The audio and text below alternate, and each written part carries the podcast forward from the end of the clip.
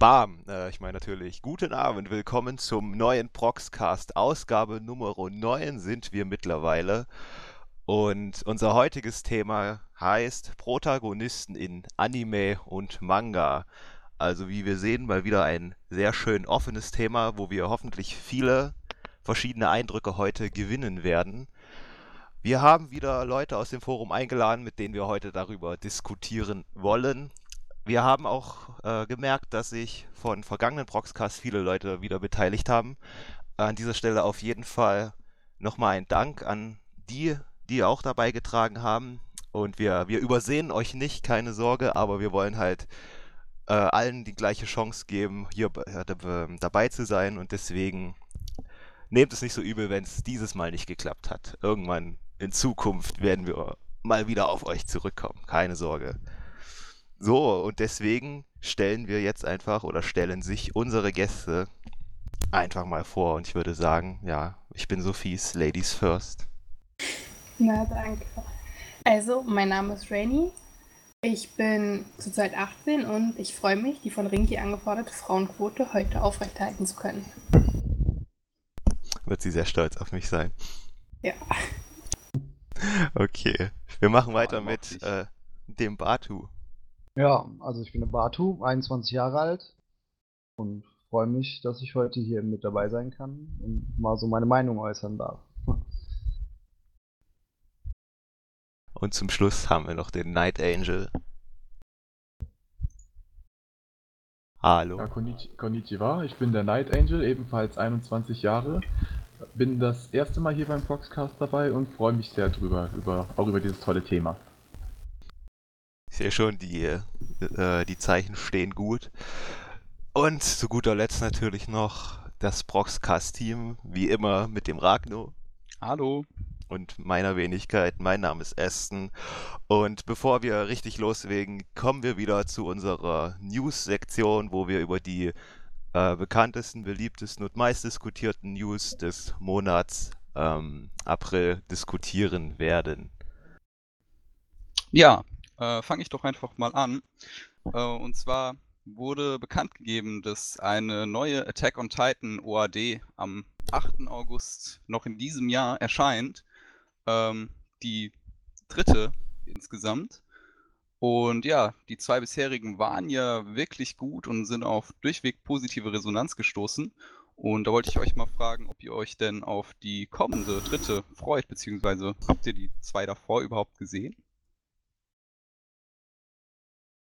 Also ja. ich habe die zwei davor gesehen und ich habe gehört, dass das dritte halt irgendwie nur so eine Wiederholung sein soll aus der Staffel und ähm, Deswegen ist mir es eigentlich egal, ob es erscheint oder nicht, weil ich jetzt eh nicht schauen. Okay. Ja. Also ich freue mich schon ziemlich drauf. Also ist natürlich alles Überbrückungsmaterial für die zweite Staffel, die hoffentlich auch nicht mehr allzu lange auf sich warten lässt. Also die letzten beiden haben mir sehr gut gefallen. Ich bin eh ein riesiger Attack on Titan Fan und ja, kann nur hoffen, dass es nicht nur Wiederholung ist. Ein bisschen neues Material ist natürlich immer schön, ne? Ja, also mir hat bislang eigentlich auch alles rund um Attack on Titan äh, super gefallen und äh, bin auch ein großer Fan von. Ich bin jetzt nicht unbedingt äh, so zuversichtlich, äh, ob die äh, Community jetzt unbedingt auf sowas gewartet hat, aber ich warte einfach mal ab, ich bleibe mal offen dem gegenüber. Ja, ja mich persönlich interessiert es jetzt eher weniger. Ich habe äh, die, die erste Staffel gesehen, hat mir auch gut gefallen, aber jetzt darüber hinaus bin ich jetzt nicht so extrem gehypt darauf. Also mal schauen, wenn es gut ist, dann kann ich auf jeden Fall mir vorstellen, mal reinzuschauen. Aber so vom jetzigen Standpunkt bin ich nicht so gehypt. Okay, ja, machst du dann weiter? Na, selbstverständlich noch. Äh, die nächste News ist äh, ja eine Doppelnews und zwar auch zu einem sehr bekannten und beliebten Anime Sword Art Online. Da kommt ja, wie wir alle wissen, die hm. zweite Staffel raus. Und es ist jetzt bekannt geworden, dass diese ebenfalls von Peppermint hier bei uns lizenziert wurde. Das ist der eine Teil der News und die, äh, der, der andere Teil ist, dass zu Sword Art Online ähm, auch die auch der Manga und die Light Novels demnächst äh, in Deutschland erscheinen werden. Die Night Novel, äh, Night Novel, oh, ich werde es ja heute noch hinkriegen. Die Light Novels werden ungefähr ähm, 10 Euro pro Band kosten und der Manga wird ungefähr 7 Euro pro Band kosten. Ist das was für euch? Könnt ihr euch das vorstellen, euch das zuzulegen oder eher nicht? Also eher nicht. Äh, die Mangas von äh, Sword Art Online haben mich bislang nicht wirklich interessiert. Anime, den Anime fand ich äh, toll, aber bei den Mangas hat es irgendwie noch nicht so richtig gefunkt, äh, weil es wahrscheinlich daran liegt, dass ich insgesamt mehr so der Anime-Typ bin. Ja, also sehe ich genauso. Also ich bin nicht so der Manga-Leser. Die Light Novels interessieren mich da schon eher. Da die, die ich hoffe, mehr Details beinhalten als die Serie. Und ja, aber an sich bin ich auch meistens der Anime-Gucker und freue mich da eher auf die zweite Staffel, statt auf die Mangas. Also ich habe ja, also ich lese halt lieber Mangas, aber Sword Online hat mich generell nicht so fasziniert, als dass ich mir da jetzt die Mangas von kaufen würde.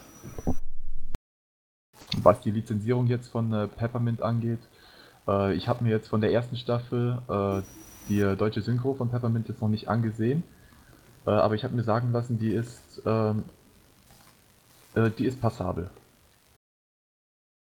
Ich denke mal, dass das dann wieder ähnlich wird. Ja. Warten und Tee trinken ist auch hier mein Motto. Ja. Ähm, dann machen wir weiter. Äh, der Manga Hunter Cross Hunter wird ebenfalls fortgesetzt und zwar am 2. Juni dieses Jahres. Ähm, Fans der Serie freuen sich natürlich drauf und es wird natürlich ein bisschen drauf spekuliert, dass der Manga dann logischerweise auch in der Anime-Adaption fortgeführt wird. Äh, habt ihr den Manga bzw. den Anime gesehen? Freut ihr euch drauf? Also ich habe zu diesem Titel bis heute noch überhaupt keinen Bezug finden können. Da kann ich überhaupt nichts zu sagen. Ich kann mich dem nur anschließen. Also ich bin riesiger Hunter x Hunter Fan.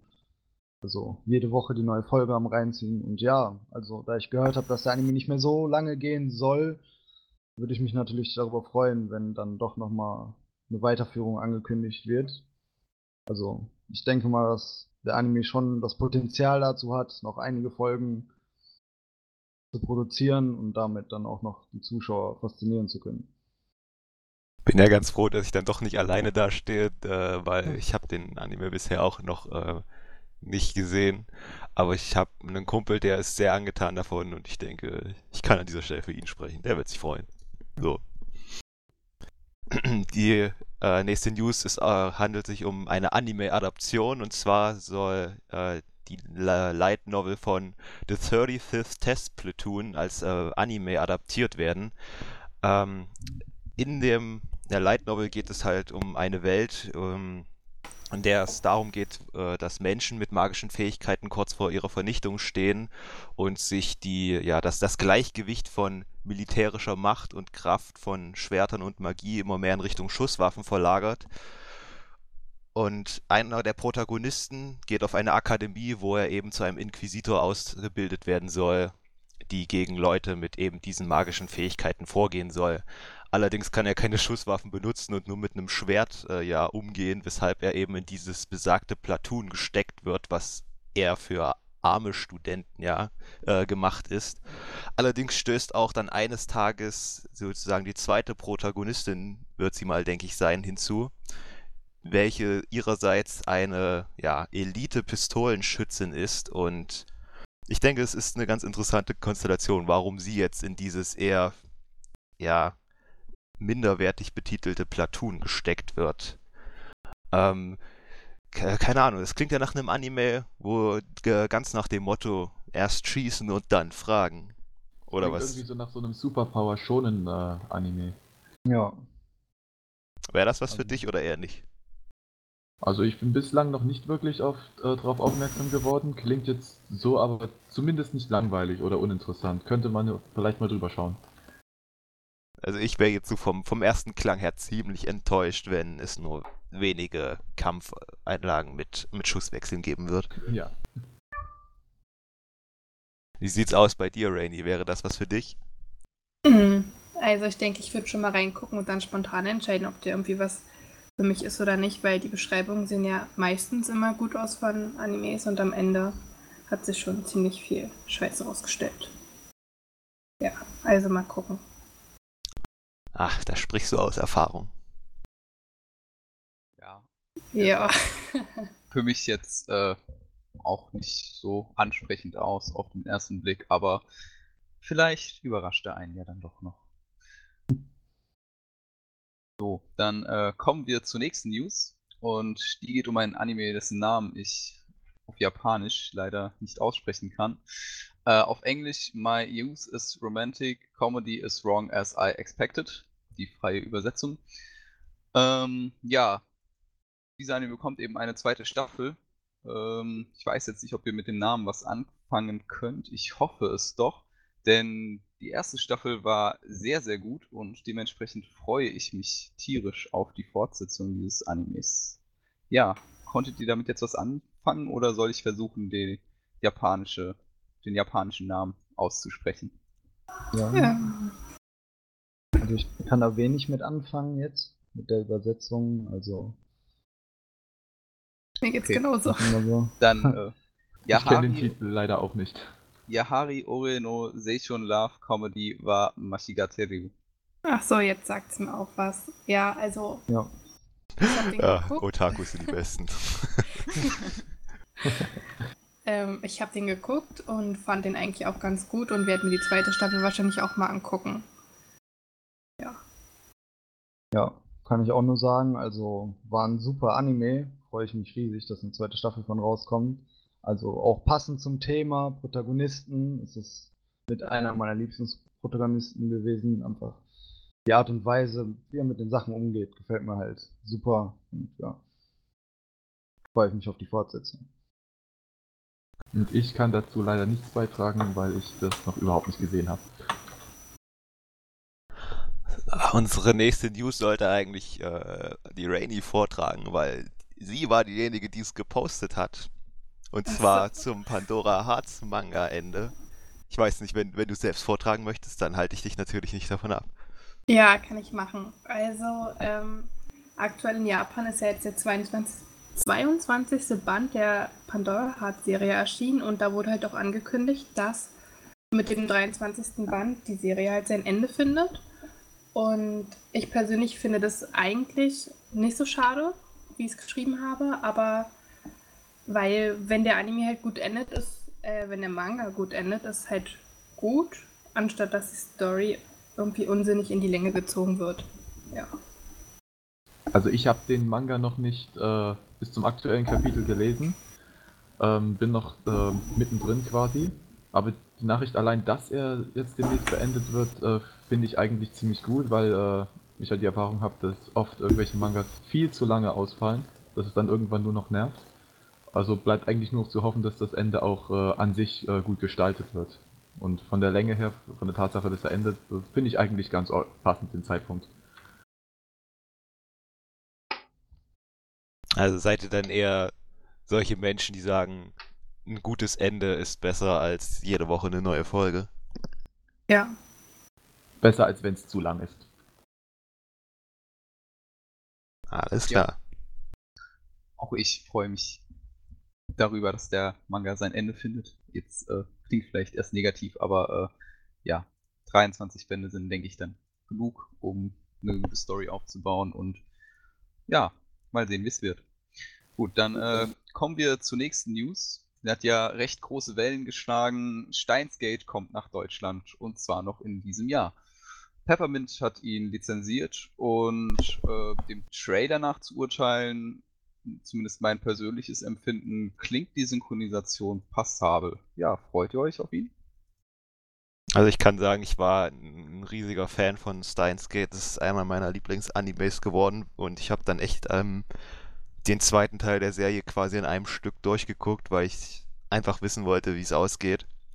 Und ich kann mir vorstellen, dass ich mir die, die DVDs auch kaufen werde. Auch wenn mir jetzt gerade irgendwie so vorkommt, dass Peppermint das Facebook unter den Anime-Lizenzierungen ist und alles aufkauft. Aber egal, auf jeden Fall freue ich mich darüber. Ich habe allerdings noch nicht in die Synchro reingehört. Da muss ich mich erstmal aber anschließen, was Peppermint angeht. Die machen im Moment wirklich ordentlich Alarm. Hätte nur noch gefehlt, dass die sich Shingeki no Kyojin äh, die Rechte kaufen. Aber gut zum Thema. Ähm, ich habe äh, Steins Gate tatsächlich noch nicht geschaut, weil mir da irgendwie noch so ein bisschen ein paar Genres fehlen, aber ich glaube allein, weil jeder sagt, dass der so klasse ist, werde ich es früher oder später mal tun. Und so oder so finde ich es find äh, toll, dass der nach Deutschland kommt, weil das irgendwie für die, weil das äh, die Community an sich freut und irgendwie auch äh, für den äh, Zuwachs von Animes in Deutschland spricht. Ja, also ich würde auch sagen, klar, ich freue mich immer, wenn sich das Thema Anime in Deutschland weiter ausbreitet. Bin jedoch kein großer Fan von deutschen Synchronisationen und besonders bei Steins Gate ist es halt so, dass ein großer Teil des Humors halt wirklich vom Sprecher aus kommt und ja, ich bin mir nicht so sicher, ob die äh, deutschen Synchronsprecher da mithalten können und halt den Humor wirklich gut ins Deutsche übersetzen können. Aber wenn die einigermaßen annehmbar ist, werde ich mir die wohl auch holen, allein um den Anime zu unterstützen. Und ja. Also ich glaube, auf der DVD gibt es ja sowieso immer die deutschen Untertitel noch mit. Und wenn ich mir kaufe, dann werde ich ihn mir sowieso nur mit Untertiteln angucken. Okay, dann kommen wir zur, ja, glaube ich, letzten News für heute. Es ist weniger eine News, sondern auch ein wenig Eigenwerbung. Und zwar hat Proxer jetzt eine eigene Steam-Gruppe. Die findet ihr auf Steam unter Gruppen Official Proxer. Ich weiß nicht, habt ihr Steam? Seid ihr dort online und ist das was für euch oder seid ihr sogar schon Mitglied dort? Ja, Die Gamer also, raus hier. Ich bin auch oft bei Steam online, viele Spiele darüber geladen, bin auch ganz zufrieden damit, aber Steam-Gruppen sagen mir jetzt nichts Besonderes. Besonders wenn ich halt höre, so, sind das so wie Facebook-Gruppen, so Communities, die sich halt über gewisse Themen unterhalten oder weil Animes hat ja jetzt nicht so viel mit Steam, kann ich nicht so wirklich in Verbindung setzen.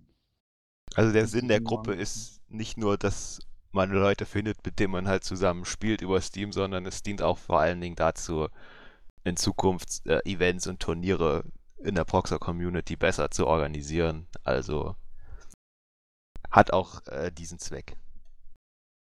Also ich kann ein, ich, ich kann ein durchgehendes Nein äh, zur Antwort geben auf alle deine Fragen. Hast du Angst vor, äh, vor deinen äh, oder von dem Datenschutz? Mehr als alles andere. Nein, Quatsch. Ähm, äh, nö, äh, lass, sagen wir einfach, es ist einfach noch, nicht, noch nichts passiert von mir aus in der Richtung. Ist halt einfach so. Es gibt keinen Grund, der dafür und dagegen spricht. Ja, jedem das seine, ne? Also, ist sonst noch etwas zu dem Thema? Die Rainy hält sich so zurück. Rainy ist bestimmt keine Zockerin. Ja, leider erfülle ich hier total das Klischee und bin keine Zockerin, kann deswegen dazu auch nicht wirklich was sagen. Ah, wir haben die falschen Gäste oder die falsche News für die, für die richtigen Gäste. Ich wollte gerade sagen, jetzt sind die Gäste schuld, oder wie? Ja, schämt euch. Ihr, am Ende holt ihr euch jetzt alles Steam. Das... Aha, und wer, wer hat uns eingeladen? Ha? Ha? Ja, natürlich ich, ich, weil ich dann sagen ja, kann, hier, genau. ich sorge dafür, dass unsere Community wächst. Nein, Spaß. Okay. Dann. Ja, beginnen wir mit dem eigentlichen Thema, ne? Ja, dann wollte ich gerade sagen, sind wir soweit mit den News durch und wir begeben uns zur eigentlichen Diskussion. Protagonisten in Animes und Mangas natürlich. Aber bevor wir da jetzt genauer reinsteigen, was zeichnet denn für euch persönlich einen, einen typischen Protagonisten aus? Also was hat er für Charaktereigenschaften? Was hat er für ein Aussehen? Was hat er für eine Vergangenheit oder auch für einen Werdegang? Gibt es da so klassische Dinge, die aus eurer Sicht jeder Protagonist irgendwie hat? Ja. Also was er in Bezug auf die Story mal meistens hat, ist wirklich das alleinige patentierte Recht, äh, den äh, großen Helden zu spielen. Und äh, den, ich sag mal, größten Feind im Anime oder den äh, Antagonisten äh, fertig zu machen. Ja, also ich denke auch so, dass die Heldenrolle ganz besonders stark bei jedem Protagonisten in, zur Schau gestellt wird. Eben, wie ich auch schon mal geschrieben habe, dass es halt den meisten Anime-Machern, denke ich, wichtig ist, dass die Zuschauer sich halt mit dem Protagonisten auseinandersetzen können und sich halt gerne in die Rolle des Protagonisten reinfühlen würden. Also jetzt mal als gutes Beispiel, SAO ist halt der Protagonist in ein virtuelles Online-Rollenspiel, wo man Full Dive, sage ich jetzt mal, laut dem Anime einsteigen kann. Welcher Junge wird sich sowas nicht wünschen? Also von daher denke ich, dass es schon immer recht wichtig ist, dass die Zuschauer gerne in die Rolle schlüpfen würden. Also die wichtigste Eigenschaft eines Protagonisten ist es dann einfach so ein Empathiegefühl zu entwickeln, dass man sein will wie er. Ja. Also ich denke, das ist so das Hauptaugenmerk. Also um das ein bisschen zu, äh, äh, zu äh, ja, ich sag jetzt mal korrigieren. Ähm, es ist halt, äh, der Zuschauer muss sich mit diesem Protagonisten identifizieren können, aber das äh, hat jetzt nicht zwangsweise immer nur solche Aspekte wie, äh, dass er un unglaublich tugendhaft, hilfsbereit oder ähnliches ist, sondern das, ähm, es gibt auch einige typische Beispiele, da sind die Protagonisten äh, nicht ganz so sauber. Da sind sie schon äh, so ein bisschen rebellisch oder aufmüpfig. Ich glaube, man muss. Ja. Entschuldigung, mach du. Also ich glaube, man muss halt den Protagonisten einfach mögen, egal ob er jetzt gut oder böse ist. Man muss halt durchhalten, 12, 24, 120 Folgen mit dem da durch den Anime zu latschen sozusagen. Also ansonsten genau. bringt das ja nichts. Ja, also heißt es für euch, dass äh, ein schlechter Protagonist ist gleich ein schlechter Anime und halt eben auch andersherum? Na, wenn der also ich würde nicht sagen, dass äh, der Anime an sich mit dem Protagonisten steht und fällt. Ähm, ich ich kenne jetzt auch äh, ein paar Titel, ähm, da sind die Protagonisten jetzt, ich würde sagen so lala, aber es gibt ein paar Nebencharaktere, die das ganze Ruder echt noch rumreißen. Also äh, die haben, die können fast genauso viel Einfluss auf den ganzen Anime ausüben und auf den Fan an sich und die Bindung. Also der ist nicht alleine, der ist nicht alleine für den äh, Erfolg äh, eines Anime verantwortlich, finde ich bin ja der Meinung, dass auch schlechte Protagonisten oder halt Protagonisten, für die man keine Sympathie empfindet, halt auch ein Anime ziemlich stark prägen können. Also, was mir jetzt in den Sinn kommt, ist Mirai Nikki, also Yukiteru. Äh, Yuki ist halt, weiß ich nicht, gar nicht mein Typ von Protagonist. Also, konnte ihn von Anfang bis Ende nicht leiden, aber genau das hat so einen ziemlich starken Teil des Animes ausgemacht, finde ich. Und äh, weil es halt dadurch realistischer wurde. Er war ja. zwar nicht der Held und man wollte vielleicht nicht unbedingt so sein wie er, aber dafür kam er halt realistisch rüber. Er hat halt Angst gehabt und halt natürliche Emotionen gezeigt. Das kann ich absolut unterstreichen. Ja, also. Der, mit, dem wollt, mit dem will man sich nicht unbedingt äh, selber identifizieren. Der hat halt seine eigene Rolle und die ist jetzt halt mal ein bisschen anders, aber äh, die erfüllt er eigentlich ziemlich gut. Muss man, muss man äh, trotzdem so zugeben. Ja. Ja, ich wollte auch an, an der Stelle mal, mal einhaken und, und fragen, ob ihr School Days gesehen habt. Ah, noch ein viel schöneres Beispiel. Also, ich konnte mir den Anime gar kein zweites Mal angucken, weil ich so einfach nur negativ über den Typen denken kann. Also, so ein Arschloch sieht man selten als Protagonisten in Animes und das hat mich schon mehr als nur umgehauen. Also, wie gesagt, ich habe es kein zweites Mal übers Herz gebracht, den Anime zu gucken. Also ich habe ihn jetzt nur so bruchstückhaft gesehen, so immer so kleine Parts, ähm, weiß aber eigentlich ähm, genug über die ganze Story, weil die ist eigentlich auch relativ schnell erklärt. Ähm, ja, aber ich weiß, ich weiß jetzt gar nicht, wie ich jetzt dazu genau stehen soll, wenn ich ehrlich bin, weil ähm, dass man, äh, weil so eine Art Protagonist hat man ja eigentlich auch eher selten, dass es wirklich äh, so ein Riesendreckskerl ist und äh, ja. Also ich habe den Anime auch geschaut und am Anfang fand ich ihn halt noch ganz erträglich, wie er mit diesem Mädchen da zusammenkommen wollte. Aber halt so gegen Ende hin, wo er einfach mit jeder geschlafen hat und sich zum größten Arschloch entwickelt hat. Da haben auch die Nebencharaktere, die halt genauso scheiße waren, das Ruder nicht mehr rumreißen können. Also, nee. Ähm, ja, worauf ich hinaus wollte, ähm, ich persönlich habe ihn auch gesehen halt und ich habe ja sogar eine, eine, Rezension drüber geschrieben, wo ich ihn quasi auseinandergenommen habe, weil ich nicht verstehen konnte, wie man diesen Anime als, ja, als gut bewerten kann. Aber was aber scheinbar der Fall ist, also ist jetzt die Frage, wenn wir hier alle sagen, der Protagonist, mit dem möchte sich keiner identifizieren, warum dann gerade der Anime trotzdem scheinbar so insgesamt gut ankommt. Woran, ja. woran könnte das liegen? Am Weil Ende. Der, eindeutig am Ende, finde ich. Entweder am Ende oder ähm, weil der Anime ja vielleicht irgendwie im Gesamtbild halt was vermitteln will. Hm, Beziehungsweise glaub, halt irgendwie ein Negativbeispiel darstellt. das glaube ich jetzt ehrlich gesagt weniger. Also ich, äh, ich gehe da, ich, meine persönliche Meinung ist eher, dass die Leute wahrscheinlich ähm, erstens, äh, wie machen wir das eigentlich wegen Spoilergefahr hier? Spoiler. Ja, so, Spoiler. jetzt darfst du. Nee, also ähm, ich glaube, das ist wirklich erstmal dieser, äh, ohne jetzt beleidigend zu werden an irgendjemanden, dieser primitive äh, Gedanke war, äh, des Menschen im Allgemeinen, äh, dass das äh, Arschloch endlich tot ist. Und, äh, dies, und es einfach total krass und krank wurde und es total unerwartet für die Leute kam. Vielleicht ist er auch deshalb Also ich gerade glaube, so also gut ich glaube, bewertet. das hat, ja, also ich glaube, das ist, äh, das ist jetzt leider, das wird äh, tiefgründiger äh, geredet, als es eigentlich ist, glaube ich. Hm, Also, nur um es mal zu sagen, ich finde den Anime jetzt auch nicht so mega geil, aber äh, wenn man ihn mal mit äh, den anderen Harem-Animes vergleicht, den Protagonisten, äh, bei anderen Harem-Animes wird sich ja häufiger gewünscht, dass der halt nicht so ein Vollidiot ist und total passiv und bei ihm hat man jetzt ja das krasse Gegenbeispiel. Na, ein. Vollidiot ist er trotzdem. Also, bei so Harem-Animes Ja, gut, das stimmt. Bei so Harem-Animes gibt es ja normalerweise äh, zwei Sorten von äh, männlichen Protagonisten. Die erste ist total pervers und versucht an die Weiber ranzukommen, aber die lassen nicht. Und äh, die zweite ist total schüchtern und äh, traut sich nicht dann mit den ganzen Weibern was anzufangen, die heiß auf ihn sind. Ja, das denke ich auch. Also so. das ist, das ist wirklich eine außergewöhnliche Rolle, das stimmt.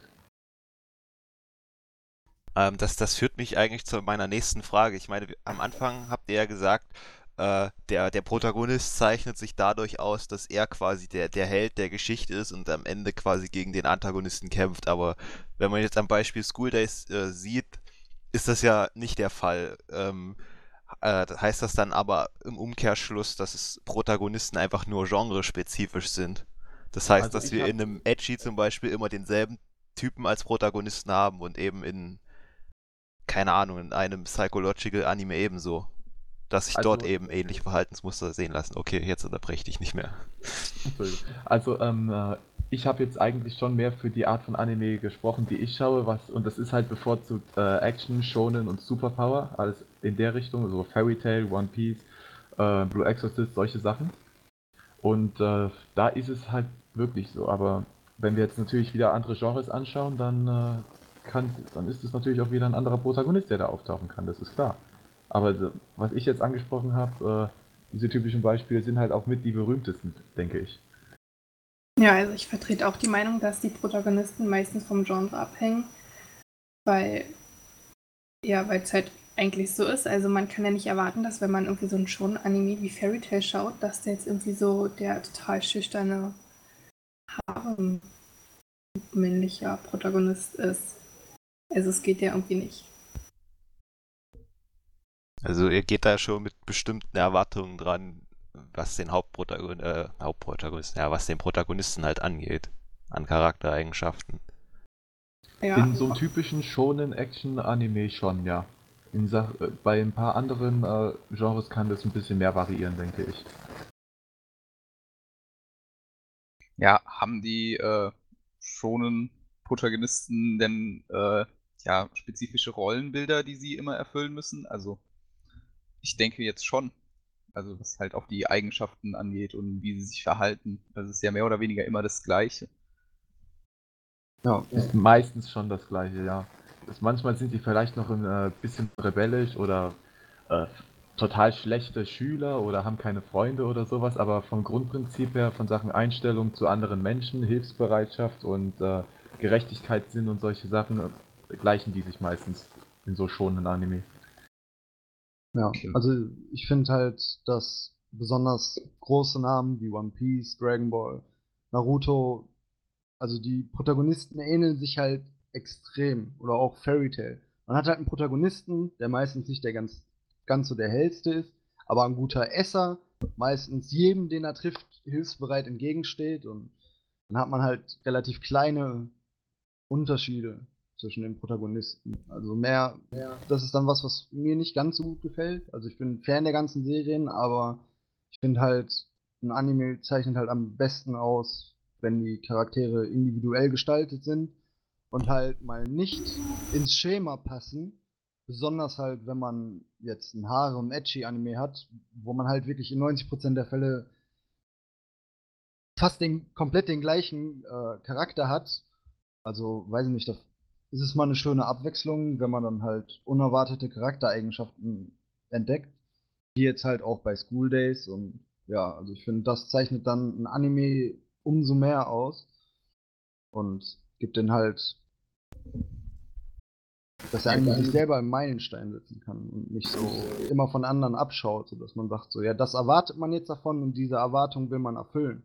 Aber man kann ja irgendwie auch mal nicht mit den Erwartungen spielen, sondern etwas ganz Neues, ein bisschen Risiko eingehen bei der Charaktererstellung. Und ja, das, das aber das stimmt schon, das ist äh, irgendwann ein bisschen lästig, wenn man schon ein paar Animes geschaut hat und man denkt, und äh, dann kommt äh, wieder noch einer, wo man sich denkt, äh, dem könntest du jetzt genau die gleiche Maske aufsetzen wie dem, dem und dem. Das ist nach einer Zeit einfach ein bisschen lästig. Man möchte halt ein bisschen Abwechslung und neue Charaktere kennenlernen und die nicht so eine, gleich in eine Schublade schmeißen können. Ja. Ja, aber glaubt ihr denn, dass zum Beispiel bei so einem typischen Shonen-Anime äh, ein anderer Protagonist funktionieren würde? Also eben jemand, der variiert, sage ich mal. Also ich habe ja, ich habe jetzt vorhin auch noch Rin Okumura als äh, Beispiel genannt. Das, den finde ich, mit dem kann ich mich so mit am besten identifizieren, finde ich, ähm, weil der hat, ist auch äh, sehr hilfsbereit und hat auch diesen Gerechtigkeitssinn, aber trotzdem ist er irgendwie ein bisschen das schwarze Schaf in der Familie und äh, kann auch keinem Ärger auf, aus dem Weg gehen und prügelt sich häufig. Also das ist so ein, äh, da, da, ist, der ist äh, nicht einfach nur schwarz oder weiß, bei dem ist ein bisschen gemischt. Der, hat, der, der ist eine personifizierte Grauzone, finde ich. Und sowas gefällt mir ziemlich gut. Also, also ich. Ja, mach du? Ich wollte nur sagen, dass halt bei Fairy Tail finde ich es halt ganz gut, dass halt nicht Natsu wirklich der Hauptprotagonist ist, sondern Lucy, weil die Geschichte dreht sich ja eigentlich um Lucy und das hat man ja sonst nicht. Also bei Bleach geht es halt um Ichigo, bei One Piece um Ruffy, aber halt bei Fairy Tail wird der weibliche Hauptcharakter thematisiert.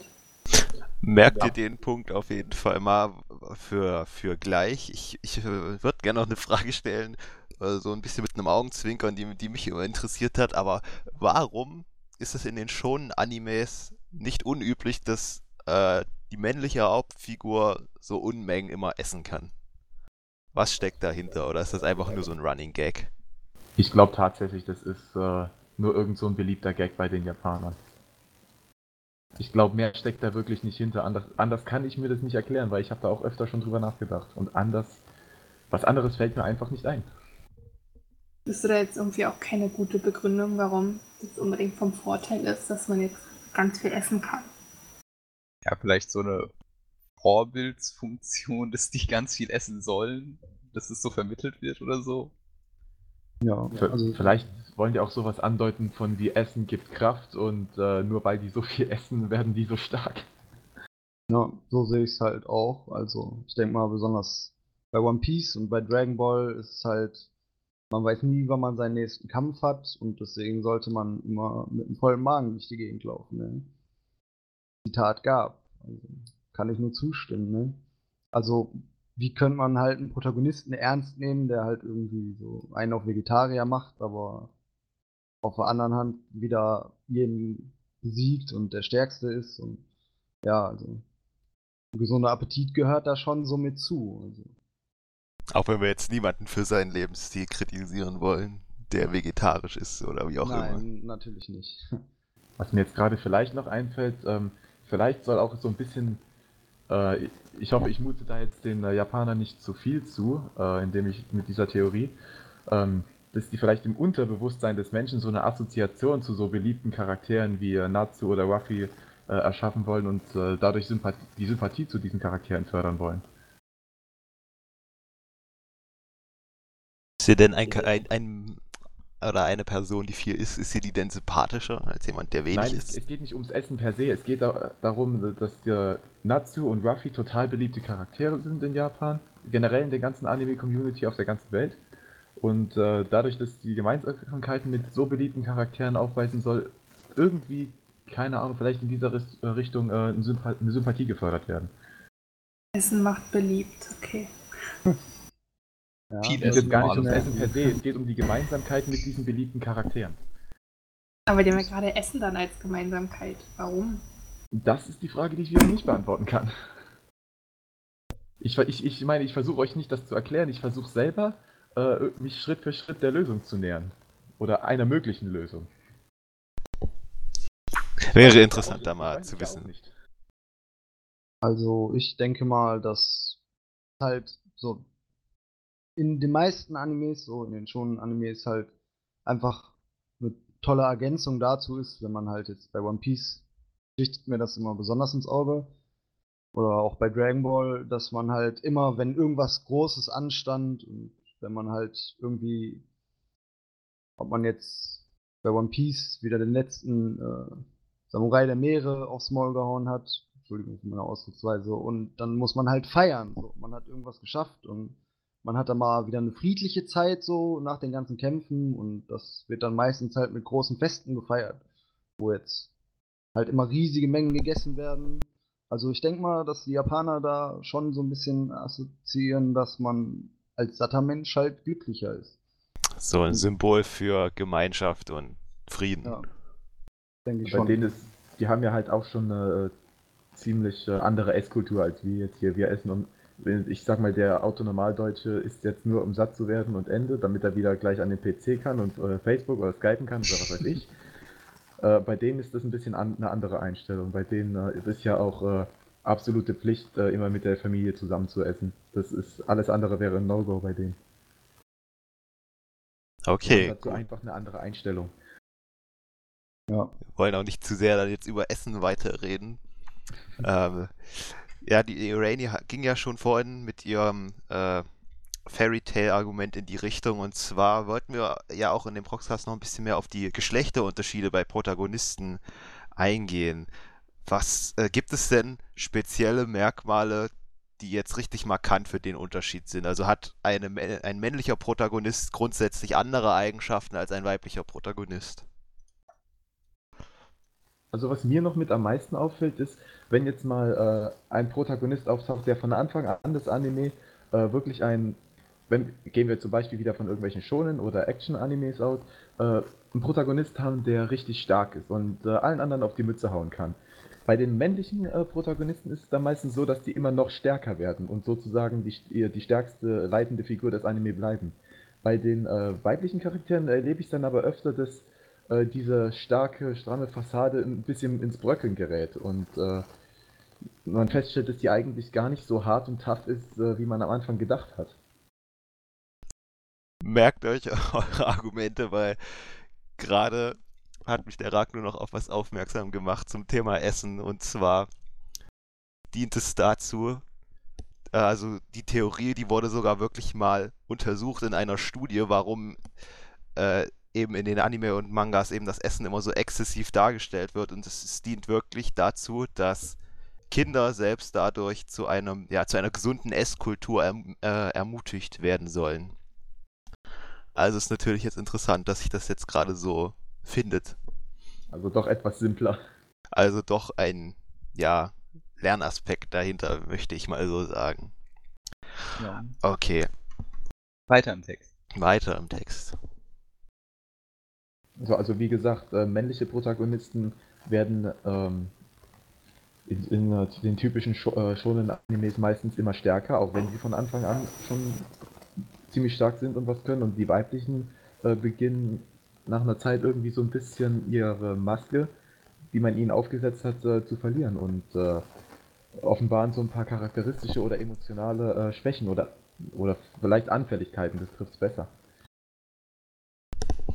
Äh, wie sieht's denn bei dir aus, Rainy? Sind dir Anime oder Manga, in denen ein weiblicher Hauptprotagonist mitspielt, sind die dir oder liebäugelst du damit eher? Würdest du dir das eher anschauen? Es kommt halt drauf an, wenn ich mir so einen Shonen anschaue, ist es natürlich schon mal ganz schön, so einen weiblichen Hauptprotagonisten zu sehen, weil man halt immer nur diese männlichen gewohnt ist, aber eigentlich grundsätzlich ist es mir egal. Und ja, halt schon, dass es da halt auch genreabhängig diese speziellen Eigenschaften gibt. Ähm, zum Beispiel bei so einem Shonen, da sind halt eigentlich die meisten weiblichen Charaktere irgendwie nur für einen Fanservice da oder halt auch mit. Und ja, das finde ich halt, dass bei dann nicht Lucy ernst zu nehmen. Ja. Sind wir wieder bei Lucy als Quotenblondine. Ja. Ist das denn so das Hauptargument, was sich stört an den weiblichen Protagonisten generell? Dass die eben immer so dargestellt sind oder zu oft so dargestellt sind? Nee, also eigentlich bei den Shonen-Animes stört mich am meisten, dass die immer so schwach sind. Als bis auf Ersa bei Fairy, Fairy Tail. Aber es ist halt irgendwie auch so ein Grund, der mich nervt, dass die immer eigentlich relativ schwach und nichts können dargestellt werden. Na, aber gut, wenn, wenn sie ähm, mal stark dargestellt werden, war Ersa ist ja nicht das einzige Beispiel. Wir haben da äh, zum Beispiel noch Saber aus Fate Zero oder ähm, Inori aus äh, Guilty Crown. Äh, es, gibt, es gibt schon ein paar Beispiele, die sind stark, aber, aber irgendwie beginnt diese, diese Ansicht nach einer Zeit sich zu ändern.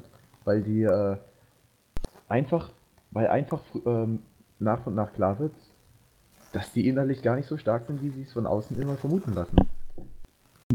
Also ich bin der Meinung, dass in der japanischen Kultur die weibliche Rolle halt viel wichtiger dargestellt wird. Also es ist nicht so, wie man es oft in der deutschen Kultur sieht, dass halt der Mann irgendwie der Verdiener ist und halt der Hero und die Frauen immer so die Schützlinge sind. Also ich finde, dass es in Animes oft auch so ist, dass der Protagonist immer eine starke weibliche Person an der Seite hat, die halt mit durchgreifen kann und halt dem männlichen Protagonisten nicht wirklich in viel nachsteht. Also kann ich jetzt halt nur Beispiele nennen wie SAO oder Aber es heißt ja trotzdem- Finde ich halt. Ja, Aber es heißt ja dann trotzdem immer noch, dass sie nur eine Randfigur ist. In gewisser Weise. Randfigur Ja, würde ich jetzt nicht sagen, eher halt eine unterlegene Figur, aber das finde ich extrem schade, weil ich mag eigentlich äh, starke weibliche Charaktere. Ich schaue denen gerne zu. Hm.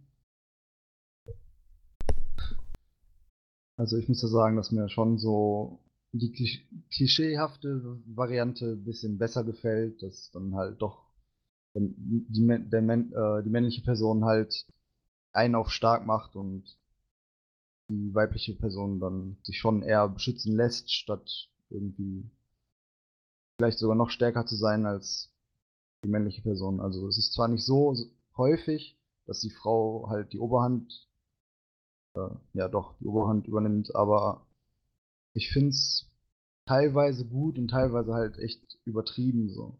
Also es ist halt, weiß ich nicht, eine Frau so extrem stark wie jetzt zum Beispiel Mirai Nikki darzustellen, fand ich ein bisschen zu herb, aber okay, wenn es Leuten gefällt. Ich sehe es Ja, aber komm, Juno ist ja schon Juno, also. Judo Nee, die, Sache, cool. die Sache ist ja, wie gesagt, dass äh, selbst wenn irgendwo mal eine starke Frau auftaucht, dass die meistens noch irgendeinem Mann unterlegen ist. Und äh, das finde ich äh, einfach ein bisschen schade. Dass, dass, dass sich da nicht mal jemand traut, das äh, zu ändern, beziehungsweise dass sich das so unglaublich selten getraut wird, mal äh, was Neues zu machen. Ja, jetzt Ja. von der Stärke mal weggehend, oder zumindest etwas weggehend, habe ich so generell den Eindruck, dass äh, die männlichen Protagonisten öfters mal ein paar Ecken und Kanten mehr haben, dass sie so ein bisschen facettenreicher sind, während äh, die weiblichen Protagonisten doch in, öfters, beziehungsweise eigentlich fast immer irgendwo ins Stereotypische übergehen.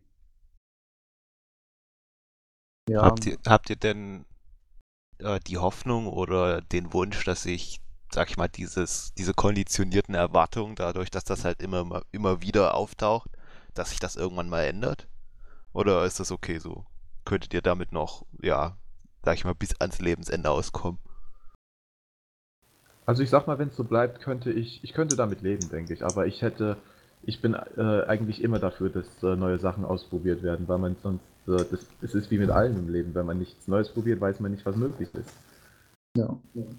Ich genauso. Also man weiß es ja noch nicht. Also es könnte immer wieder mal ein Anime rauskommen, der es genau schafft, es so darzustellen, wie es sich die meisten Leute vorstellen. Aber da halt doch eher in Animes der Protagonist männlich ist, ist es auch schwer zu vergleichen, finde ich. Da man halt viel mehr männliche Protagonisten hat, an denen man Beispiele nehmen kann, als weibliche Protagonisten. Also ich finde, wenn man jetzt irgendwie so ein Romance-Anime schaut oder so, dass man da nicht so gut vorhersehen kann, wie die Charaktere gemacht sind, als wenn man jetzt so einen typischen Shonen schaut. Also ich finde, da unterscheidet sich es nochmal. Woran denkst du, mit liegt das? anderen- Mit einem Genreunterschied, ne? Aber das stimmt, Ja. ja. Ja, Naja. trotzdem, woran denkst du oder woran denkst du, liegt das? Ähm, nein, weiß ich nicht. Also eigentlich ist ja nichts anderes, aber irgendwie finde ich halt die Charaktere, wenn man Romance schaut, abwechslungsreicher gestaltet. Also da fällt mir jetzt nicht direkt einfach nur ein Klischee ein, was die beiden Charaktere männlich und weiblich erfüllen. Da gibt es halt mehrere Sachen. Rollen, die die erfüllen könnten. Ähm, aber man könnte trotzdem so jetzt klass äh, klassisch erstmal sagen, wenn, wenn jemand sich einen Haupt- oder sich einen Protagonisten vorstellen soll, dass er in erster Linie an einen Kerl denkt. Ich denke, das kann man so stehen lassen. Ja, Ja. Schon. Ja, Ich fand das äh, mit den verschiedenen Genres eben recht interessant. Und zwar ist mir aufgefallen, dass eben diese äh, ja, klischeehafte Rolle hauptsächlich in äh, Genres für äh, den männlichen Part, die für den männlichen Part designt sind, äh, ja eben diese Rollen einnehmen, zum Beispiel in eben Shonen oder äh, Harems. Und ähm, bei Mystery und Romance, die halt eben nicht spezifisch für Männer sind, haben die Charaktere durchaus, zumindest nach meinem Empfinden, mehr Facetten. Also seht ihr das vielleicht ähnlich? Also ich sehe das schon ähnlich. Ähm, wenn ich mir jetzt einen Romance angucke, dann weiß ich halt vorher nicht, was mich wirklich erwartet, weil der Charakter, der kann halt, also der Mensch, Es gibt halt äh, viel, es gibt halt äh, viel mehr Möglichkeiten, wie diese, wie so eine. Romanze vorangetrieben werden kann. Das kann eine einseitige Liebe sein, es kann ein Harem sein, äh, oder es kann eine Liebe sein, die von beiden erwidert wird, aber nicht ausgesprochen wird. Hast halt viel mehr Möglichkeiten, wie du äh, die ganze Story aufbaust und die Charaktere, äh, wie die miteinander interagieren. Ich glaube, bei Rainy war gerade das Mikrofon kurzzeitig weg. Du warst noch nicht fertig, oder? Ähm, ja, ich war ja bei Kimi Todoke, ne, wo ähm, ja, der Haupt, wenn ich Hauptprotagonist halt auch relativ schüchtern ist und halt nicht dieses äh, Klischee von dem starken Hauptcharakter, männlichen Hauptcharakter erfüllt. Der ist halt genauso schüchtern wie das Mädchen. Oder schwach. Wie, wie sieht's denn mit Intelligenz aus? Sind Jungs dümmer als Mädchen? Also sind männliche Protagonisten dümmer dargestellt als weibliche? Ja, auf jeden Fall. Ich finde Ich nicht denke- immer. Ich denke nicht, dass man das verallgemeinern kann. Das ist, finde ich, äh, sehr unterschiedlich. Also bei dem Anime, der jetzt hier mit der zweiten Staffel angekündigt wurde, ähm, dessen Namen ich jetzt auch nicht mehr weiß. Ähm, Ragnar kann ihn ja nochmal so schön aussprechen, wenn er möchte. Yahari? Yahari Genau. Ore no Seishun Love Comedy war Mashigateru. Genau, Oder da so war, ja, ähnlich. ja, da war ja der ähm, männliche Hauptprotagonist jetzt auch nicht dumm. Und ähm, bei Kami no Misoshiro Sekai ist der ja auch nicht dumm, also da weiß ich nicht. Der ist ja da auch relativ intelligent. Und das ist ja auch ein Harem.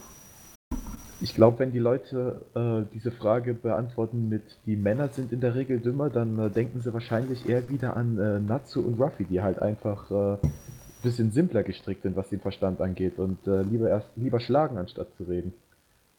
Ja, also Das, das Problem ist halt, dass, äh, äh, dass allgemein immer zuerst an so große Namen gedacht wird und so äh, bekannte Charaktere, aber äh, die sind ja längst nicht alles. Und, das, und ich finde, dass äh, in Bezug auf Intelligenz man das nicht verall- verallgemeinern kann. Da kenne ich beidseitig genug Beispiele.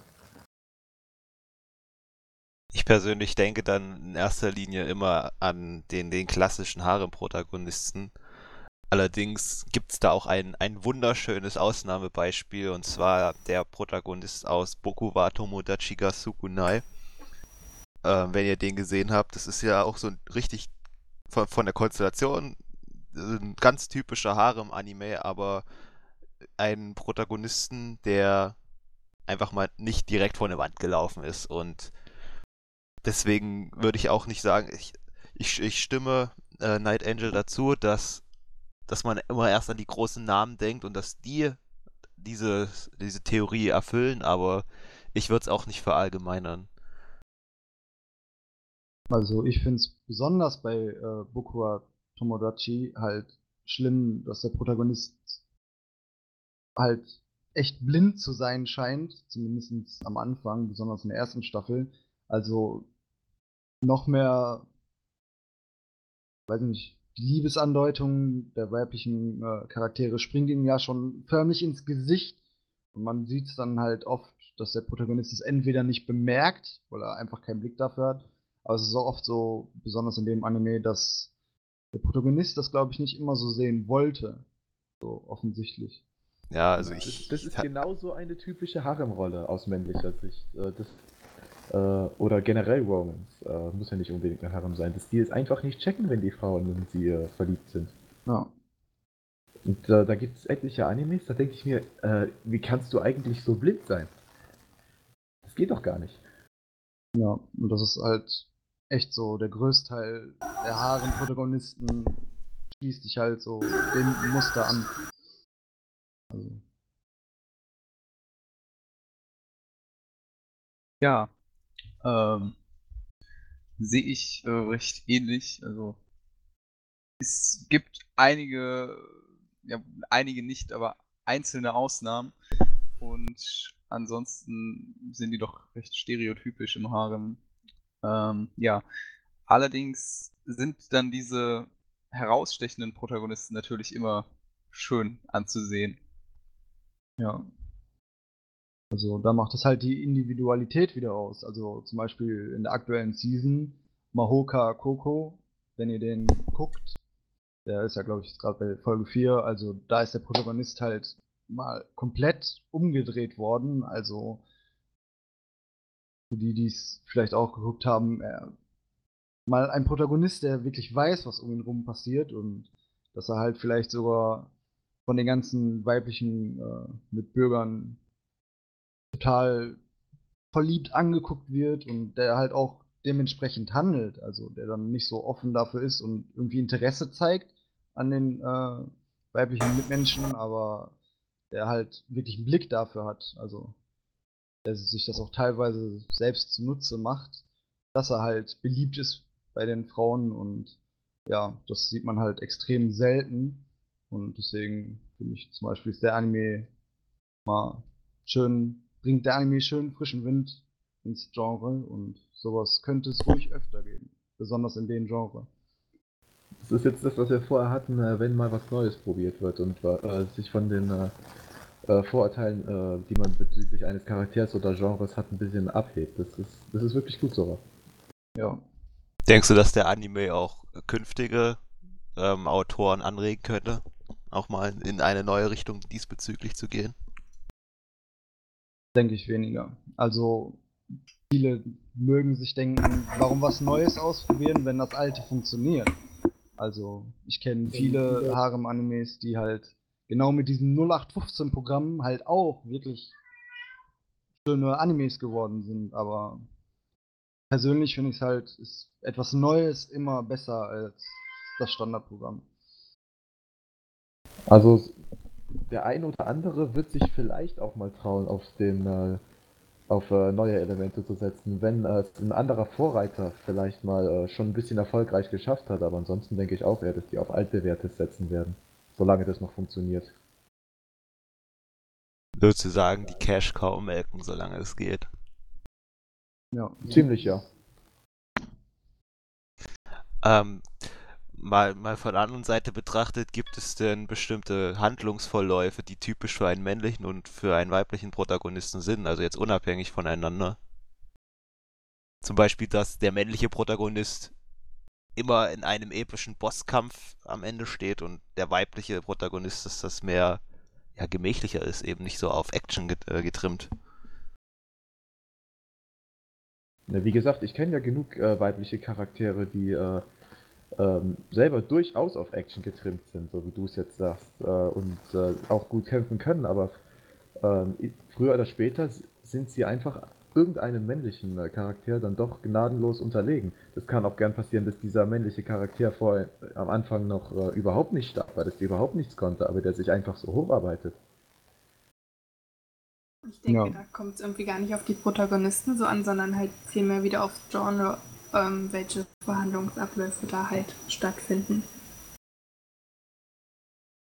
Ja, ich sehe das äh, recht ähnlich wie Rainy. Das kommt, denke ich, aufs Genre drauf an. Also in einem Mystery oder in einem Romance wird er halt am Ende eher nicht vor einem Bosskampf stehen. Aber äh, was Shonen angeht, denke ich, kann ich dir da recht geben. Ist es dann aber eher so, dass äh, es halt auch bei den Genres dann welche gibt, wo eher ein männlicher Protagonist aufblüht und eher ein weiblicher? Hm, Also Aber- jetzt klar, in einem Shonen ist sicherlich äh, ein männlicher Protagonist, sage ich mal, jetzt, äh, was man äh, antreffen wird. Aber jetzt bei anderen Genres zum Beispiel. Na, bei den typischen Harem-Anime, denke ich, sind halt die weiblichen Charaktere, die, die da total aufblühen, weil es ja meistens halt die sind, die was von den Protagonisten wollen, aber auch halt selber die Hauptrolle in dem Anime haben. Die geraten mehr in Fokus, weil sie um äh, einen männlichen Charakter äh, kämpfen. Also äh, in einem Harem ist es eigentlich fast immer so, dass der männliche Protagonist von Anfang bis Ende eigentlich nur da ist und halt nach und nach die ganzen äh, seine Mädchen kennenlernt und halt mit ihnen was macht. Und während diesen Unternehmungen ist es halt eher so, dass die äh, ja, Nebenfiguren eben mehr beleuchtet werden und auch deren Vergangenheit eingegangen wird. Die Männer sind in Harem-Animes gerne mal nichts weiter als der Preis für die Frauen.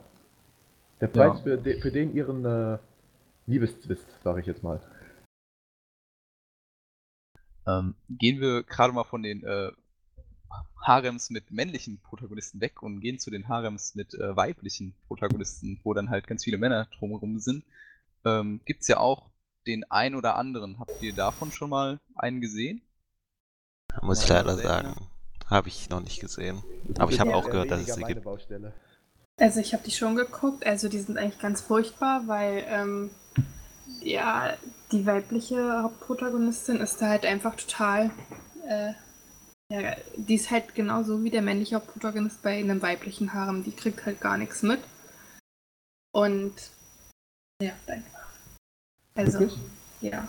Also ich hätte mir das jetzt, wie gesagt, ich kenne mich jetzt in dieser Richtung aber jetzt nicht so aus, aber ich hätte das jetzt eher so erwartet, dass äh, die Frauen nicht so blind sind, sondern dass die eher hin und her gerissen sind und sich einfach nicht entscheiden können oder sowas in der Art.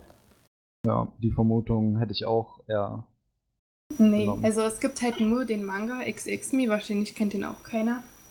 Aber da ist halt auch die weibliche Protagonistin und ähm, die hat halt so keine Ahnung von Liebe und überredet halt ihren Mitschüler, ihr beizubringen, was Liebe ist, indem sie ihn halt dazu bringt, ihn zu küssen, äh, sie zu küssen, keine Ahnung. Und ähm, da passiert es halt auch, dass sich dann mehrere männliche Charaktere in sie verlieben und sie das halt irgendwie total genießt, weil sie jetzt total viele Typen hat, an dem sie ja experiment experimentieren kann, was Liebe ist. Ähm, aber es ist halt auch das einzige Beispiel, was ich kenne. Das klingt aber schon irgendwie ein bisschen merkwürdig, wenn sie sich da so ihre Typen ranholt, um mit denen experimentell rumzumachen, in Anführungszeichen. Egal, Ja. soll, soll, nicht, soll nicht die Frage sein. Aber mein erstes Bild war irgendwie so ein, ein ja, schüchternes Mädchen irgendwie auf dem Weg zur Schule und dann kommt da halt so ein Schönling angesprungen mit, mit einer Rose und fragt sie, ob, ob sie ins Kino gehen wollen oder so. Also, dass, dass das Mädchen eher so schüchtern drauf sind und dass die Jungs andauernd in die Offensive halt gehen. Das war so mein erster Gedanke jetzt für diesen Reverse Harem, nenne ich es mal. für XX so. Nee, jetzt allgemein, wie ich mir so den Grundaufbau vorstelle. Ja, also es stimmt schon so, halt, dass die männlichen da total offensiv sind, aber ähm, die weiblichen sind da halt auch total halt schüchtern und wissen irgendwie nicht, was sie tun sollen. Also und verschließen auch die Augen davor. Also Es gibt aber auch, ähm, um jetzt wieder zurückzukommen auf die erste Version, wenn die äh, Frauen um den äh, Mann kämpfen, ähm, da gibt es aber auch äh, die Möglichkeit, dass die Frauen sehr offensiv sind. Ich meine, äh, Sag mal, wie viel Prozent aller Harems haben so eine äh, Strandepisode, in der die äh, weiblichen Reize so übermäßig hervorgehoben werden und die sie Jeder. auch absichtlich ausspielen? Jeder. Ja, Also die Frauen sind nicht immer nur passiv oder schüchtern. Ja, es ist halt komplett umgedrehtes Rollenbild. Wie der es eben schon sagte, Reverse Harem. Gefällt mir. Ähm, ja, ich habe da in den paar, die ich gesehen habe, denselben Eindruck wie Rainy bekommen. Also waren ebenfalls sehr farblos und die Männer waren eigentlich auch nur fürs Auge, sage ich mal, und Charakter hat da auch gefehlt. Ja, ähm, kommen wir mal zum anderen Thema. Und zwar zu, äh, in Anführungszeichen, bösen Protagonisten. Ähm, Gibt es ja doch den einen oder anderen, der eben nicht immer der netteste Held ist, sondern eben auch so ein bisschen ein Anti-Helden ist. Zum Beispiel, ich denke mal, die bekannteste Persönlichkeit da wäre Light von Death Note. Kennt wahrscheinlich jeder. oh ja. Ähm, oder eben auch Lelouch von Code Geass, der zwar wohl noch irgendwo gutmütige Motive hat, aber doch auch irgendwo nicht äh, gerade derjenige ist, der die meiste Reue zeigt. Hm, Das kann ich gar nicht, also überhaupt nicht. Also Lelouch ist halt der Good Guy schlechthin, der sich halt alles selber kaputt macht, um halt im Endeffekt, Spoiler-Alarm, halt alles dafür tut, eine friedliche Welt zu erschaffen. Und in der im Endeffekt als, als einziger Person ist für ihn kein Platz da drin, aber er hat halt eine Welt für alle anderen erschaffen. Und also, weiß ich nicht, Lelouch ist total selbstlos. Bei Yagami ist es schon wieder was anderes. Also, da ist es eher so Eigenverdienst. Er will selbst die Macht haben und selbst entscheiden. Ja, ich Obwohl er sich Code Geass ein bisschen einredet, dass er es aus Gerechtigkeit tut, ne? Ja, aber da ist es halt so, er will, weiß nicht, also es ist den Unterschied, den ich so am stärksten erkenne. Lelouch hat das halt wirklich alles für einen guten Zweck und denkt meistens an andere, bevor er an sich selber denkt. Nur die Wege dahin zu kommen, da muss er halt dann, glaube ich, mal immer schmutzige Tricks anwenden. Und bei Death Note ist es halt genau andersrum. Da ist halt von Anfang an klar, dass er halt echt Machtgier dahinter steckt. Also, Aber das stimmt, es gibt eigentlich, äh, mir fällt jetzt also spontan zumindest keiner ein, äh, keinen äh, Protagonisten, der wirklich durch und durch einfach nur äh, böse ist oder scheiße, abgesehen jetzt von dem aus äh, School Days. ähm, Ja. Alle haben irgendwo noch, äh, was jetzt auf den ersten Blick gar nicht so auffällt, äh, haben ihre, alle ihre Taten, auch wenn sie teilweise richtig böse sind, äh, noch einen höheren Sinn. Oder aber man hat doch vielleicht noch so einen Fall wie Elfenlied, dem äh, einfach gar kein anderer Weg ermöglich, ermöglicht wurde, wie Lucy jetzt. Dass die einfach ähm, auf so einen äh, blutigen oder bösen Pfad oder sowas ähnliches getrieben werden. Obwohl sie eigentlich selber gar nicht äh, so richtig böse sind. Das geht auch. Ja. Nochmal mit Blick auf äh, Lelouch ist es aber nicht falsch, wenn man vermittelt, der Zweck heiligt die Mittel. Also das, das äh, hört man ja, das ist ja immer so ein Spruch, den man in so einem eher negativen Kontext hört. Weil könnte ich mir auch ganz, ähm, ganz übertrieben sagen, ja, er ist so eine Art Hitler, der sein Weltbild durchsetzt. Ja, das ist natürlich, denke ich mal, bei so Animes das größte Diskussionsthema. Halt die Leute, die dann vielleicht sagen, ja, okay, ne, wenn du einen Death Note hast, mein Gott, das sind böse Menschen, die da sterben, ne, das ist in Ordnung. Und dann halt die Leute, die sagen, ne, Selbstjustiz ist halt nichts Gutes. Ja, das Aber- ist halt, das ist halt eine, eine der typischen Aufgaben noch eines Protagonisten, des durchschnittlichen Protagonisten, äh, die Moralpredigt zu halten. Und äh, den äh, Konflikt quasi zu offenbaren, mit denen auch der Zuschauer ähm, sich äh, auseinandersetzen soll. Ja. Sind, sind bleibt Protagonisten eigentlich immer auch- auf so ein. Das bleibt eigentlich auch immer dem Protagonisten überlassen. Es gibt immer irgendeine Nebenfigur, die, äh, wie er es so passend sagt, der Zweck heiligt die Mittel und deswegen ein bisschen unkonventionelle Methoden anwendet, um zum Ziel zu kommen. Auch wenn das ein gutes Ziel ist. Und dann ist es eigentlich immer der Protagonist, der sagt, nee, das kannst du doch nicht machen. So sind, äh, das äh, ist unmenschlich oder so. Gehört es denn zum Werdegang des, jedes Protagonisten zu, dass er so eine Art, naja, ich sag mal, Selbstfindungs- äh, Trip durchmacht, dass er an irgendeinem, irgendwann in der Story an einem Punkt ankommt, wo er über sich und seine Taten nachdenkt und irgendeine höhere Erkenntnis erlangt? Unterschiedlich, denke ich. Das ist Ja. genau wie mit dem, was wir vorhin hatten. Ähm, das kann man, ähm, das, da kann man auch nicht äh, genau klassifizieren. Das äh, ist auch mal so und mal so, denke ich. Ja, dem kann ich mir zustimmen. Auch wenn es schade ist, wenn halt nicht so ein Selbstfindungsprozess stattfindet, wie ich finde. Was halt doch immer schön ist, wenn man eine starke Charakterentwicklung sieht. Ob jetzt in eine positive oder negative Richtung, ist mir dabei immer recht gleich. Hauptsache halt, dass man sieht, dass der Protagonist wirklich durch die ganzen Erlebnisse auch äh, an sich arbeitet oder dadurch verändert wird und durch seine Umwelt beeinflusst wird. Und nicht, dass der halt, egal was passiert, der gleiche Typ bleibt. Was dann halt schon eher unrealistisch rüberkommt. Ist aber auch die Frage, ob so eine Art äh, Selbstfindung überhaupt äh, von äh, dem von einem vereinzelten Fan an sich jetzt mal, muss jeder für sich sagen, ob es überhaupt gewünscht ist. Weil manchmal will man auch einfach, dass ein Charakter so bleibt, wie er ist, auch wenn er mal nicht äh, ähm, die per personifizierte Gute ist oder so. Manchmal will man, dass er auch Ecken und Kanten hat. Und äh, dass er sich nicht großartig ändert, sondern dass er sich selbst, sich selbst treu bleibt, weil das ist ja auch äh, eine Eigenschaft, die äh, imponieren kann. Hm, Also, ich denke mal, du hast recht, aber mal davon abgesehen, würdet ihr euch vielleicht nicht auch wünschen, dass es mehr Charaktere gibt, die eben ein bisschen mehr Tiefe haben, die ein bisschen kantiger sind, die eben äh, nicht immer die strahlenden Helden sind, sondern irgendwo auch mal äh, eben ein bisschen ein Stück weit skrupelloser? Ja, Ich mag es, wenn sie auch so ein ganz kleines Stück weit vielleicht sogar böse sind. Ja, ich denke, man kann böse sagen. Wenn sie so eine leicht ähm, gewalttätige Ader haben oder sowas in der Art.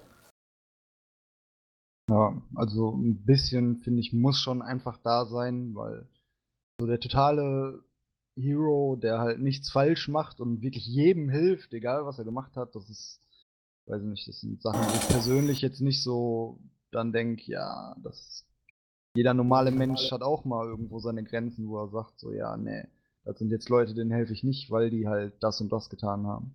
Und nicht, okay, jedem muss geholfen werden und deswegen mache ich das jetzt so. Also schon nur gut, nur böse ist halt auch, da fehlt die Abwechslung. Also jeder Mensch hat halt eine gute die und eine schlechte. Seite. Genau. Und Oh. von daher denke ich mal schon, dass es wichtig ist, das auch darzustellen, dass halt keiner perfekt ist, sondern dass auch mal die tollsten Helden ihre Macken haben und halt auch Fehler haben und Probleme. Um da ein weiteres Mal Natsu und Ruffy als Beispiel zu nennen, die sind ja wirklich so hilfsbereit und äh, edelmütig und äh, freundlich und was weiß ich alles, dass es manchmal so einfach zum Kotzen ist sogar, finde ich. Ja, besonders bei One Piece finde ich das schlimm. Da, sie, sie stellen nun mal Piraten dar. Und das wird halt oft viel zu wenig äh, dargestellt. Die sind halt echt, ah, die Strohpiraten sind halt angeblich die bösen Kriminellen, die von der Weltregierung gejagt werden. Aber egal, wo sie hinkommen, helfen sie halt den Leuten so, ohne irgendeinen Grund dafür zu haben. Das Ja, ist aber wieder ein so, bisschen das- anderes Thema, weil es geht ja da, weil was du jetzt ansprichst, das äh, bezieht sich eher darauf, dass äh, das äh, traditionelle und typische Piratenbild durch die Strohhutbande so ein bisschen zerstört wird. Ja, Naja, ich finde gerade irgendwie so bei Bleach, also die ähm, helfen da ja auch irgendwie echt jedem, die riskieren ihr Leben für eine Person, die die gestern getroffen haben und kämpfen da jetzt gegen die allerschlimmsten Viecher, die es gibt, nur um eine Person zu treffen, die gar nicht kennen. Also ich finde das auch schon manchmal übertrieben und auch nervig. Ich finde es Aber- jetzt lustig, wenn man so, wenn man das jetzt so zuhört, dass makellose Protagonisten, wie, äh, wie ich sie jetzt mal bezeichnen will, eher weniger gut ankommen, aber dann solche riesigen Animes wie Fairy Tail, One Piece oder auch Bleach, die eben genau solche haben, gerade so beliebt Ja, es, sind. es liegt aber nicht zwangsweise an diesen Charakteren. Die haben, äh, sie werden einfach, äh, ich sage mal, toleriert, weil die äh, anderen Stärken, die diese Animes aufweisen, äh, das einfach wieder aufwiegen. Vielleicht sogar äh, komplett bedeutungslos machen für manche einen, wer weiß. ja. Aber ich glaube, an diesen äh, Charakteren selber liegt das nicht. Also die machen jetzt nicht den größten Reiz aus, glaube ich. Also du würdest dir das halt trotzdem angucken. Ich guck's mir ja auch trotzdem an. Ich, ich, mag, äh, ich mag One Piece und Fairy Tail, ja. Aber äh, wie, ich hab's ja eben gesagt, wie, äh, wie gut Natsu und Ruffy einfach sind, ist irgendwann einfach nervig. Ich hätte, Ja. wenn, wenn das noch anders gemacht werden würde, könnte dem, könnte diesen Animes vielleicht mal so einen äh, Funken Frische verleihen, der äh, ihm mal ganz gut tun würde. Und vielleicht auch mal wieder, da sind wir wieder beim Thema, was Neues zu probieren. Ja, die verlieren halt irgendwie ständig ihr Ziel aus den Augen. Das ist ein bisschen nervig. Bei One Ja. Piece ja, bei Fairy Tail gibt es ja eigentlich gar kein richtig hohes Ziel, oder? Nee. Es hat, es hat immer nur verschiedene Story-Arcs, die miteinander wenig bis gar nichts zu tun haben, finde ich. Ja. Ja, also dieses Aber auch, auch, auch One Piece trifft es zweifels, äh, zweifellos zu, da hast du absolut recht. Ja, dieses Helfersyndrom geht ja, äh, glaube ich, vielen auf die Nerven. Ähm, aber es wird dann eben doch meistens noch von irgendeiner anderen Eigenschaft überwunden. Ähm, ja, wenn es von euch jetzt nicht noch äh, Fragen gibt, dann würde ich diese Runde hier dann doch langsam beenden wollen. Ähm, vielleicht sagt jeder nochmal so zum Abschluss, was für ihn ein guter Protagonist braucht. Also ein guter Protagonist braucht auf jeden Fall ein paar Makel und Fehler. Einen durch und durch perfekten Charakter gibt es nicht und äh, sollte es auch in, äh, äh, in äh, fiktiven Welten und äh, also nicht nur in Animes, auch äh, generell in irgendwelchen Filmen, Mangas, Comics, was weiß ich, sollte es einfach nicht geben. Das wird langweilig. Man braucht einen Charakter, der äh, auch äh, Probleme hat, äh, mit der der Zuschauer ähm, auch äh, umgehen muss und äh, der dabei Spaß hat, den Charakter dabei zu beobachten, wie er mit diesem Problem selber fertig wird. Also für mich braucht es halt beim guten Protagonisten jemanden, der halt auch eine gewisse Tiefe hat, nicht nur so oberflächlich ist, halt auch ein paar Makel hat ähm, und halt jemanden, den man sich gerne anguckt, halt nicht dieses typische, Helfersyndrom, der halt so ein bisschen aus der Masse raussticht. Ja, also ich denke, das Wichtigste bei Protagonisten für mich ist, dass sie halt von der Menge sich absetzen können und nicht der Menge folgen und immer so, das, was funktioniert, ist gut, so lassen wir das, sondern dass man halt echt Charaktere hat und Protagonisten, die einen in Erinnerung bleiben, egal wie viele Animes man danach noch schaut, die man halt vergeblich dann in anderen Animes Die sich Mhm. einfach individualisieren. Ganz genau. Ich denke auch, dass ein, ein guter Protagonist einer sein sollte, an dem man sich auch ein Jahr nachdem man den Anime gesehen hat, sich noch erinnern kann. Ich meine, irgendwo tut es eigentlich äh, schon jeder Protagonist. Irgendwo gibt es doch was, das ihn vielleicht ein bisschen einzigartig macht, aber äh, nicht alles davon ist wirklich wichtig für diesen Charakter oder herausragend. Ja, eine, eine Frisur zum Beispiel wäre für mich da kein Grund. das wäre jetzt sogar noch kleiner, als ich es jetzt eigentlich gemeint habe. Also noch belangloser. So, dann würde ich sagen, kann man als allgemeines Fazit ziehen. Mehr Kreativität braucht das Land. Keine Stereotypen, Individuen sind gefragt. Und ja, dann würde ich sagen, danke, dass ihr alle hier wart. Und ciao. Tschüss.